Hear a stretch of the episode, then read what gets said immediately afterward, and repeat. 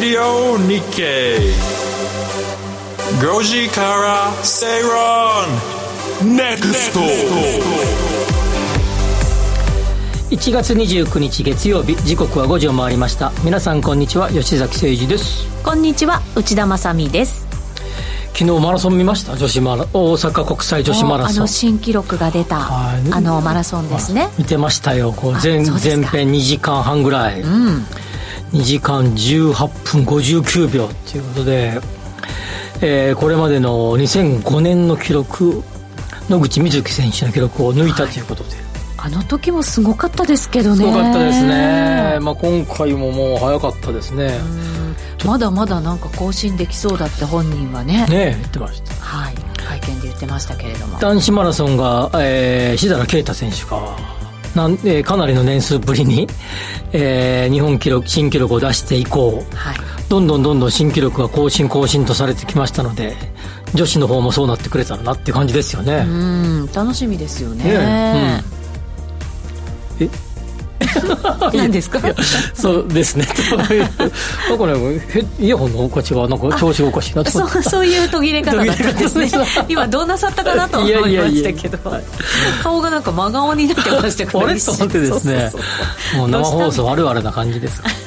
あっちゃ困りますはい困りますけどはいということで今日も進めていきたいと思いますが、はい、えっ、ー、とですね後半になると将来人口推計から見る賃貸住宅需要見通しについて今日はココダスのコーナーでお話しいただく予定になってます。あのー結構あんまり書かれてないことを喋ろうかなと思っていて、うん、えー、と人口の見通しって例えば、まあ、東京の人口が増えるとかですね、はい、首都圏に人口が集中するとか、まあ、あのそれはよくわかる皆さんもねなんか想像通りかもしれませんが東京23区の中でも、うん、あるいは大阪市の区の中でも、はい、人口減少が将来もう将来と近い将来に起こりうるという話を少ししてみようかなと思います。そうですか。その際に、えー、賃貸住宅を投資するあるいは住宅を所有するにふさわしい場所ってどこなのと。はい、いうことについて考えてみようかなと思います。結構衝撃的なお話が出ますより絞られていくってことになるのかもしれませんね。そうなんですけれども、えー、その数字を見るとえー、っていう数字が出てきますのでぜひ注目していただきたいなと思います、はい、はい、最後までぜひお聞きいただきたいと思います。そして皆さんからの質問も募集しております、うん、X でつぶやいてください「ハッシュタグご時世。GOJISEI」をつけてつぶやいていただけると時間があれば吉崎さんが。あればね。あれば。結構ね時間がほら短縮されたじゃないですか、うん、番組全体の、うんうん、結構いつも駆け足になっちゃうんですよね。だからオープニングをもう短くいこうかな。あそっか、はい、それ私は今伸ばしちゃった？大丈夫ですか？はい、はい、ということで今日も情報満載でお送りしていきましょう。この番組はココダスの提供でお送りします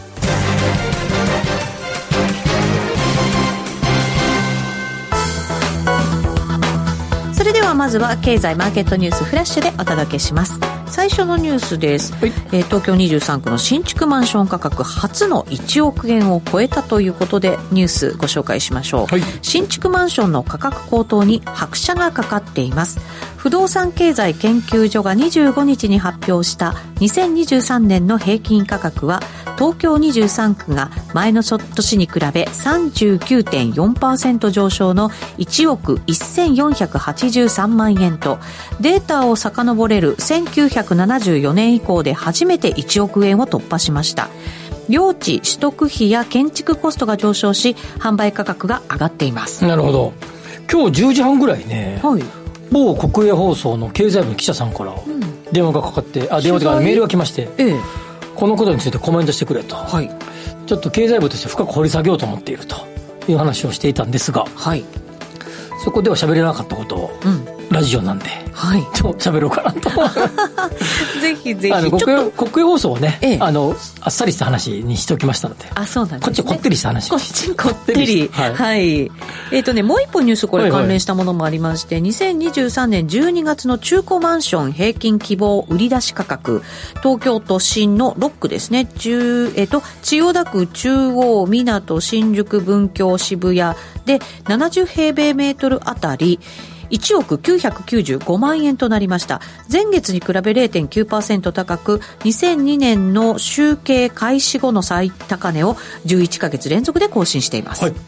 あのさっきの国営放送の方にこっちのニュースの方が多分重要ちゃうかと言ってきましたんで、えっと、今2つ目に、はい、中古マンションの方の方がね、えー、えー、なので、えー、後でだからここでは付け足したと、はい、いうことですがあのまずですね新築マンションの価格が1億円を超えていると。新築が超えている。はい、なんでという話ですね、はい、で当然多くの方々が買ってるからとかね、うん、パワーカップルがとかですね、まあ、いろんなメディアではパワーカップルが年世帯年収が上がってるから。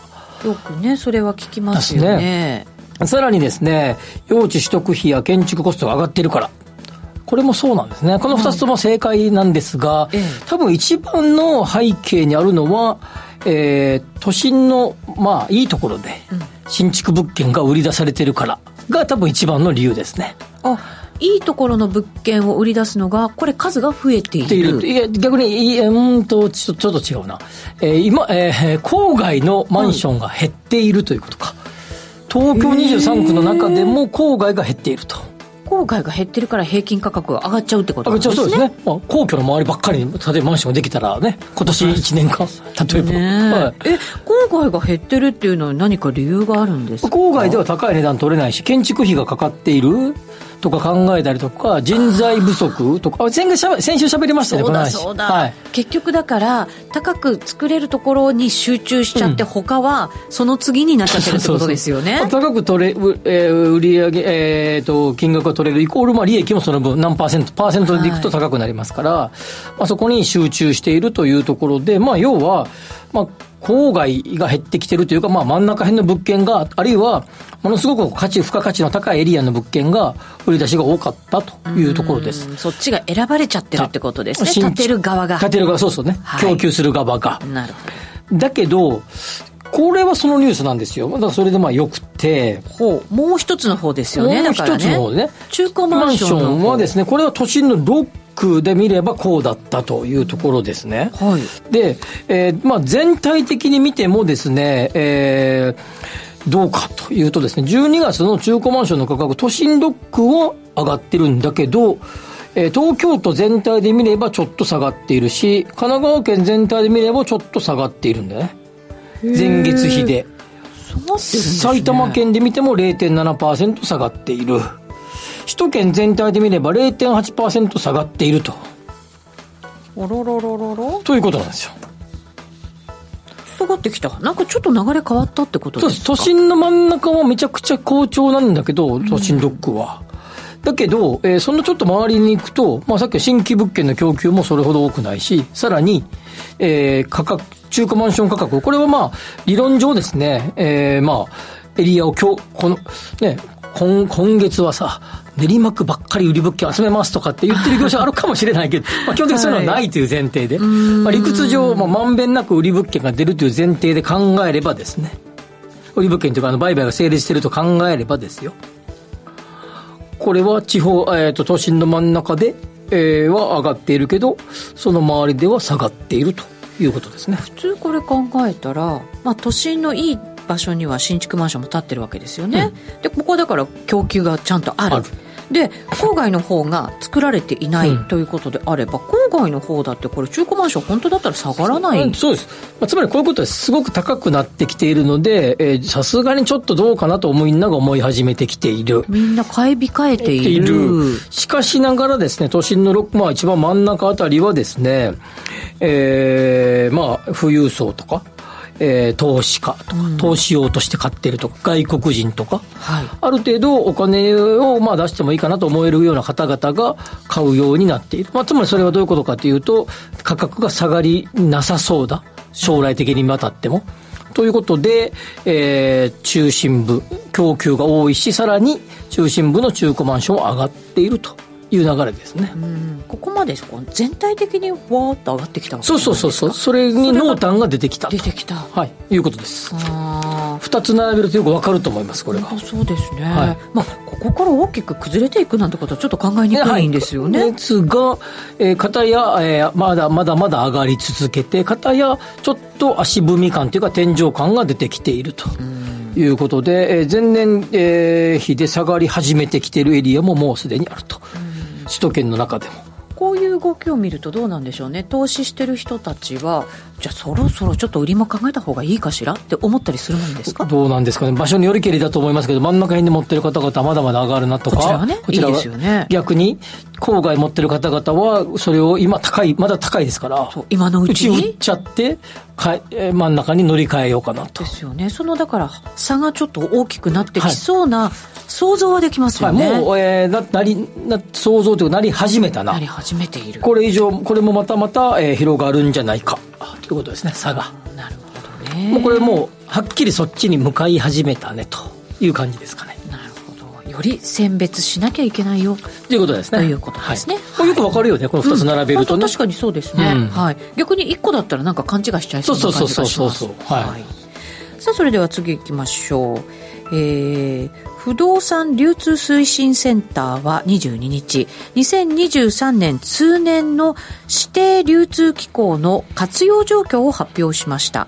2023年の新規登録件数は425万9525件で、前年に比べると0.6%増となりました。月平均で35万4960件の物件が登録されたとしています。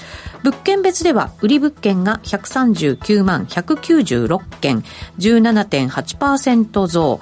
賃貸物件が286万9329件で6.1%減少。売り物件の取引対応別っていいのかな、うん、えー、物件数は、えー、専属専任媒介が13万5344件で9.7%増、専任媒介が45万9577件で33.0%増、一般媒介が28点、えー、28万5316件で20.5%増となりました。はい、これ、何のこっちゃっていう感じなんですけど。まあまず、あのー、最初にですね、23年の年経の年経データ、はい、つまり12月データが出ましたよと。うん、まあ、そうすると1月から12月で年経が出ますよと。いうことで、あの、そろそろ、あの、不動産系の年経ラッシュが始まってきます。おお年経。いろんなものの23年の数字が出てくるよと。はい、で、年の単位でいろんな分析をしているものがありますので、まあ、そういうものに関しては、えー、1月の最終週、に順々に出始めてきて、まあ、2月月の最終週今週今週ね、うん、はい、に出始めてきて、はい、えー、まあ、国交省系のやつなんか大体31日最終日に出ますから、はい、それが出揃うねということで、ここでもですね23年年間はどうだったのか。っていうのを徐々に徐々にお伝えしていく第1弾。なるほど。第1弾、はい、来週は、うん、あの機関統計の一つの新設住宅着工コストの年計が出ますので、はい、2月5日のこの番組ではそれを発表しようかなと思いますけれども、うん、まあ、その1個前の、えー、レインズですね、えー、中古住宅の、えー、登録の件数ということですね。千人、えー、専属と千人媒介、まあ、これまあ、ちょっと、まあ、ちょっとだけ違うんですけども、うん、まあまあ似たような感じで、はい、まあ、要はあなたの会社、えー、A 社という不動産仲介会社さんに、えー、自分の所有している物件をそこに専属で専属で、はい、売ってもらいますよというところが、まあ、専任で売ってもらいますよっていうのが、この専任専属と。まあ、本当はちょっとだけ違うんだけど、何日間以内に登録するとか、何報告義務が何個あるかとか、ちょっと違うんだけど、まあ、似たような感じです。それと一般はですね、まあ、何個かに声かけてもいいよっていうタイプ。うん、まあ、それぞれで、まあでも、いずれにしろ全部増えてるんで、あんまり あんまり、この数字にはあんまり問題はあのないと思いますけれども、えまあ、いずれにせよですね、え23年の新規登録件数がですね、えー、売り物件は7.8%増えた。そして賃貸物件は逆に減った。ということです。これどういうことかというとですね、えー、二つあると思います。一つは、売り物件はまあ好調でしたよね、中古物件は。はい。一方で、えー、賃貸物件はですね、まず、玉数が減ってきているっていうのが一つ。うん、はい。総供給個数が。もう一個が、そんなのにあ情報載せなくても客がつくと。いうとこですね。一応ですね、義務なんですね。あの、専任契約をすると、二つとも、専任専属と専任媒介すると、載せなきゃいけないという義務なんだけど、うん、えー、片や5日、片や7日以内に登録すべしという義務になってます。つまり5日間は登録しなくてもいいんですね。うん、その間に、登録しないままふって売れちゃえばいい。そう売れちゃえばいい。あるいは借り借りてもらえればいい。ということは非公開でえー、公開せずにですね、売れるようになる。公開をすれば、千人千、千人媒介契約、つまり貸す方だったり売る方の契約を持っている業者さんが、えいて、もう一個は買う側、あるいは借りる側を客付けすると、これ別れ契約って言いますけども、はい、A 社と B 社で手数料を分けっこしなきゃいけないです。うんうんうん、それぞれで。それぞれでもらいましょう。はい、なるほど。その間、手前で契約しちゃえばですね、両方とも取れるそうですね。はい。総取りを。総取りを。あるいは一般売買はそもそも上げなくてもいいですから、うん、その場合は、えー、総取りもできると。はい。賃貸契約の、賃貸、あ、ごめんなさい、賃貸物件の場合は、今、物件数少ないですから、あるいは、この先ほどの話の通り、えち、えー、中古マンション価格上がってますから、新築マンション価格も上がってますので、えー、中古、ごめんなさい、えー、賃貸物件に流れてきているファミリータイプは特に。そうすると、水面下でも事前にこれ出そうなんですけど、で契約ができると。そっか。その仕組みから知らなかったですね。という背景がこれ。なるほど。えー、いうことで、まあ、えー、まあ、じゃあどうやねんという話ですが、まあ、23年、めちゃめちゃ好調でしたよと。はい。そういうことなわけです、ね。年で言うとそういうことです。なるほど。うちが仕組み説明しろっていうか、仕組み。仕組みが分からなかったです。仕組み説明になっちゃいました。仕組み説明時間で時間ほぼ費やしたけど、まあ、全市況的に言うと、めちゃめちゃ好調でしたが、ただ、11、12少し落ち込んできてんだよね。あの、売りの方は。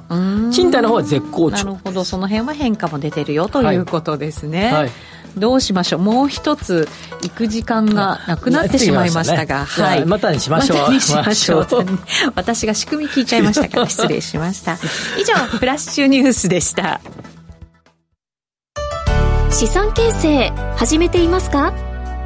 人生100年時代だからこそライフイベントに合わせた資産形成が重要です資産形成コンサルティングを行っているココザスの YouTube 資産形成チャンネルは投資の考え方から学べるため初心者の方にもぴったりなチャンネルです。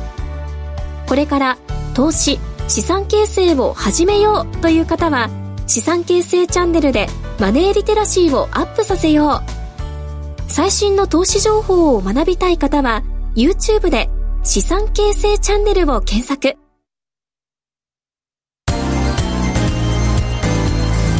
ワクワク人生。ここザスタイル。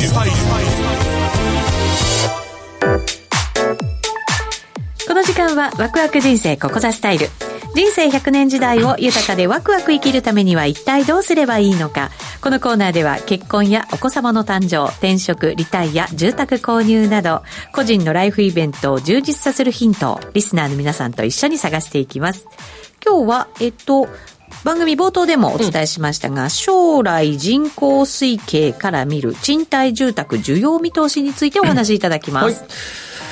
えー、賃貸住宅への投資をするとかですね、まあ、住、する、え賃貸住宅投資をする際には、まあ、住宅、賃貸住宅の需要がどれぐらいなのかというのを、現在もそうですし、向こう、まあ、何か年か、あるいは何十、えー、10年、20年という単位で、はい、えー、見ておかなければですね、えー、なかなか投資的には成功しないと、いうことになりますので、えー、将来にわたるですね、えー、人口動態、うん。あるいは世帯の動態、はい、動動向などは、えー、しっかりと、えー、予測を見ておかなければ、えー、ダメじゃないかなと、うん、まあ意味があることじゃないかなっていうことですね。はい。えー、まあそうするとですね、えー、今の人口がどうなのかっていうのは、まあいろんなデータが出てきますけど、将来どうなりそうなのかっていうのはですね、えー、国立社会保障人口問題研究所っていうところがですね、これは厚労省のあの研究所ですが、はい。まあ、そこが、えー、出してるわけですね。まあ、それとかに基づいて、社会保険料をどうしよう、こうしようとか、出生率どう上げようとか、こうとか、こうやってるわけですけれども、まあ、そこの、えー、データを追いかけることによってですね、まあ、将来の人口動態、世帯数の動向を見ることができるということが、いえ、あの、見ることができますよというところですね。日本の人口、今、ご承知の通りかなり減ってきてますが、えー、まあ減ってるスピードは、外国人の方々が、えー、コロナから、コロナ禍から、えー、戻ってきてます、以降で戻ってきてますので、うん、まあ減るスピードは若干、えー、落ちてきてますけれども、一方で出生数がですね、どうも今年はですね、まあ、どっか取り上げてもいいですけど、今年はこのペースでいくとですね、73万人ぐらいになりそうと。73万人。はい。はいえー、去年が77万人ぐらいでしたので、また今年も下がりそうということで、はい、初めての80万人割れって出てたのが、もう、もうちょっとしたら70万人割れって感じまでな、ね、見えてきちゃいますね。はい一方で死亡される方はですね、高齢者の方が増えてますから、当然死亡確率も上がってきますので、はい、まあ、そういう意味では死亡者の方が増えてくるということで、えー、日本人のだけの数を見ればですね、47都道府県で全ての県で減少中と、えー、いうようになってます。まあ、ただ外国人の数もあったりとかですね、えー、人口の移動があったりしますので、都道府県をまたぐと移動があったりしますので、まあ、それで若干状況は異なってきますよということになります。はい、で、えー都道府県別の人口動態を見ればですね、やはり東京はかなりですね、人口がこの後も増えてくるような見通しになっていて、うんえー、2020年最新の国政、一番直近の国政調査ですが、これを100とすれば、東京都は2035年には102.9。102.9、はい、えー、2050年には102.5というところで、まあ、ほぼ、ほぼ唯一、2050年まで人口が増えるのは東京都だけと。はいいうところですね。まあ、ちなみに大阪とかはですね、82.2まで下がります。2050年には。なので結構大阪はですね、減ります。すね、まあ、神奈川とか、あ、ごめんなさい、愛知とかでも87とかですので、まあ、東京と、えー、首都圏の他の地域ですね、が、まあ、増えると。あ、あごめんなさい。東京が増えて、首都圏の減り方は少ないというような状況です。はい、1都3県に、えー、あ、住む方々の割合は、えー、今、今、えー、ここから先にですね、えー、どんどん増え続けてですね、まあ、2020年時点では29.3%が、えー、もう25年には3割を超えて、2040年には33.7%ということで、首都圏人口集中はかなり顕著になってくると。はいいうところですね。ちなみに東京都は2050年で全人口の13.8%まで増えます。すごいね。すごいですよね。そうです。すごいです。はい、ということです。はい。ただ、はい。ただですね、東京23区の中でもかなり濃淡が出そうだと。はい。いう数字があります。東京23区の中で見ても、これ東京都が2023年3月に公表した東京都男女別年齢、東京都の男女年齢別人口予測を見ればですね、かなり23区でも違ってきます。はい。2020年を100とすれば、2030年は東京都23区全体の合計では101.3と増えますが、はい、江戸川区、葛飾区、荒川区、この3つの県、うん、あ区ではマイナスになります。この10年以内に。ああ、そうなんですね。はい。そして、そして、なんと、比較、比較的というかかなり人気エリアである目黒区もですね、99.4とわずかですが減ります。そうなんですね。目黒区人口、ここから向こう5、6年で減るんですよ。予測ではね。わかんないよ。予測だからね。なんでだろう。減るんです。はい。さらにですね、えー、逆に増加する、えー、上位でいくと、中央区は118.8。千代田区は115.3。はい。もうまさにタワーマンション立ちまくってるからね、こういうところ。ああ、そうですね。それありますね。はい。で、さらにですね、千代田区115.3。あ、さっき言ったね。はい、港区108.5。うん。え文京区も108.5。ということで、まあ、さっきの都心6区と呼ばれていたところ、中央区、千代田区、港区、文京区あたりはかなり高くなる。はい。いいですか？これ都心ドックと言いながら4つしか言いませんでしたからね。そうですね。はい。なぜかって、この後わかるんですね。2000、さらに2045年までの推計、一番、この推計で一番長い推計ですけど、はい、見ると、えー、20年比で減少する区が9つに増えます。はい。江戸川区は93.1、葛飾区94.0、えー、0足立区94.7、荒川区95.6、ちょっと言っちゃ失礼ですけど、ここまではなんかちょっとそうかなっていう感じも、えー、そもそも人口そん、ね、中心部ではないしという感じですが、この後が、はい、衝撃的です。目黒区97.3。はい。豊島区97.4。大田区97.8。板橋区98.3とななってるんですが、はい、なんと新宿区もですね、マイナスになって99.3になります。新宿まで。はい。さっき大阪府とか80代ですからね。ちなみに。はまあ、減るっつってわずかですけれども、ただ、えー、都心のど真ん中、都心ロックと呼ばれているところでさえ減るところが出てくる。人口は。というのがですね、今の状況になります。はい。大阪を見てもですね、大阪この何か、えー、数か年のデータを見てもですね、えー、大阪の区、えー、16区だったっけな？えー、うち、南部を中心に12区ではすでに減少傾聴、気候が、基調が始まっている。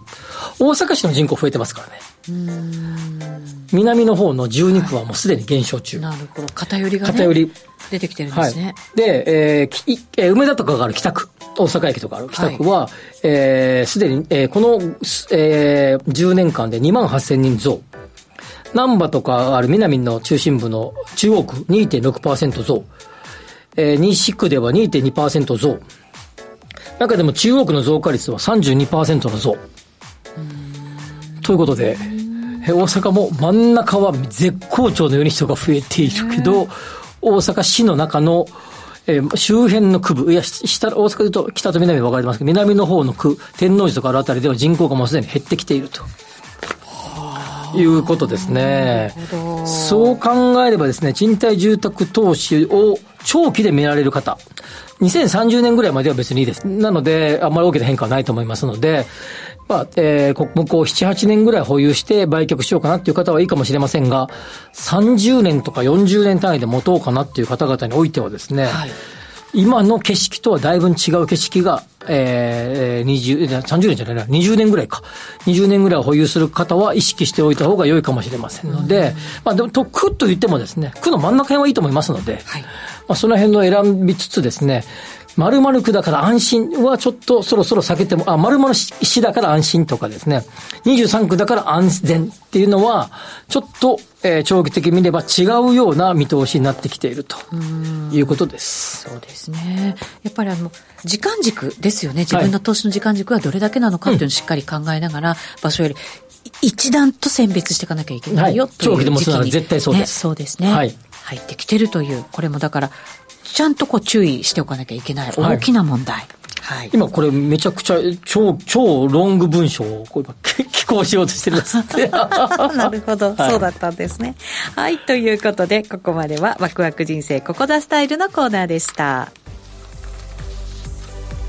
さてそろそろお別れのお時間近づいてきましたけれど、構造さん手数料折半だだけかと思ったら総取りなんてパターンもあるんですね。勉強になりました。アルタンさん専任と一般媒介の違いなんとなく分かってたつもりだったけど手数料でそんなに違いがあったのね。そうですね。あの、はい、賃貸の場合は1か月か月数ですけど、うん、仲介手数料の場合はパーセントですね、はい、うん今日もいろいろコメントもいただいてたし質問もいただいてたんですけど時間がなくなっちゃいましたね。ちょっと質問をいただくとするならば時間取らないといけませんねこれからね。ね質問コーナーまとめて。ねねちょっと課題ですよこれ今後の。課題。いろいろ考えていきたいと思います、はい、ぜひぜひ来週もお付き合いいただきたいなと思います、はい、この番組はココザスの提供でお送りしました。お相手は吉崎誠二と内田まさでした。来週の夕方5時にラジオ日経でお会いしましょう。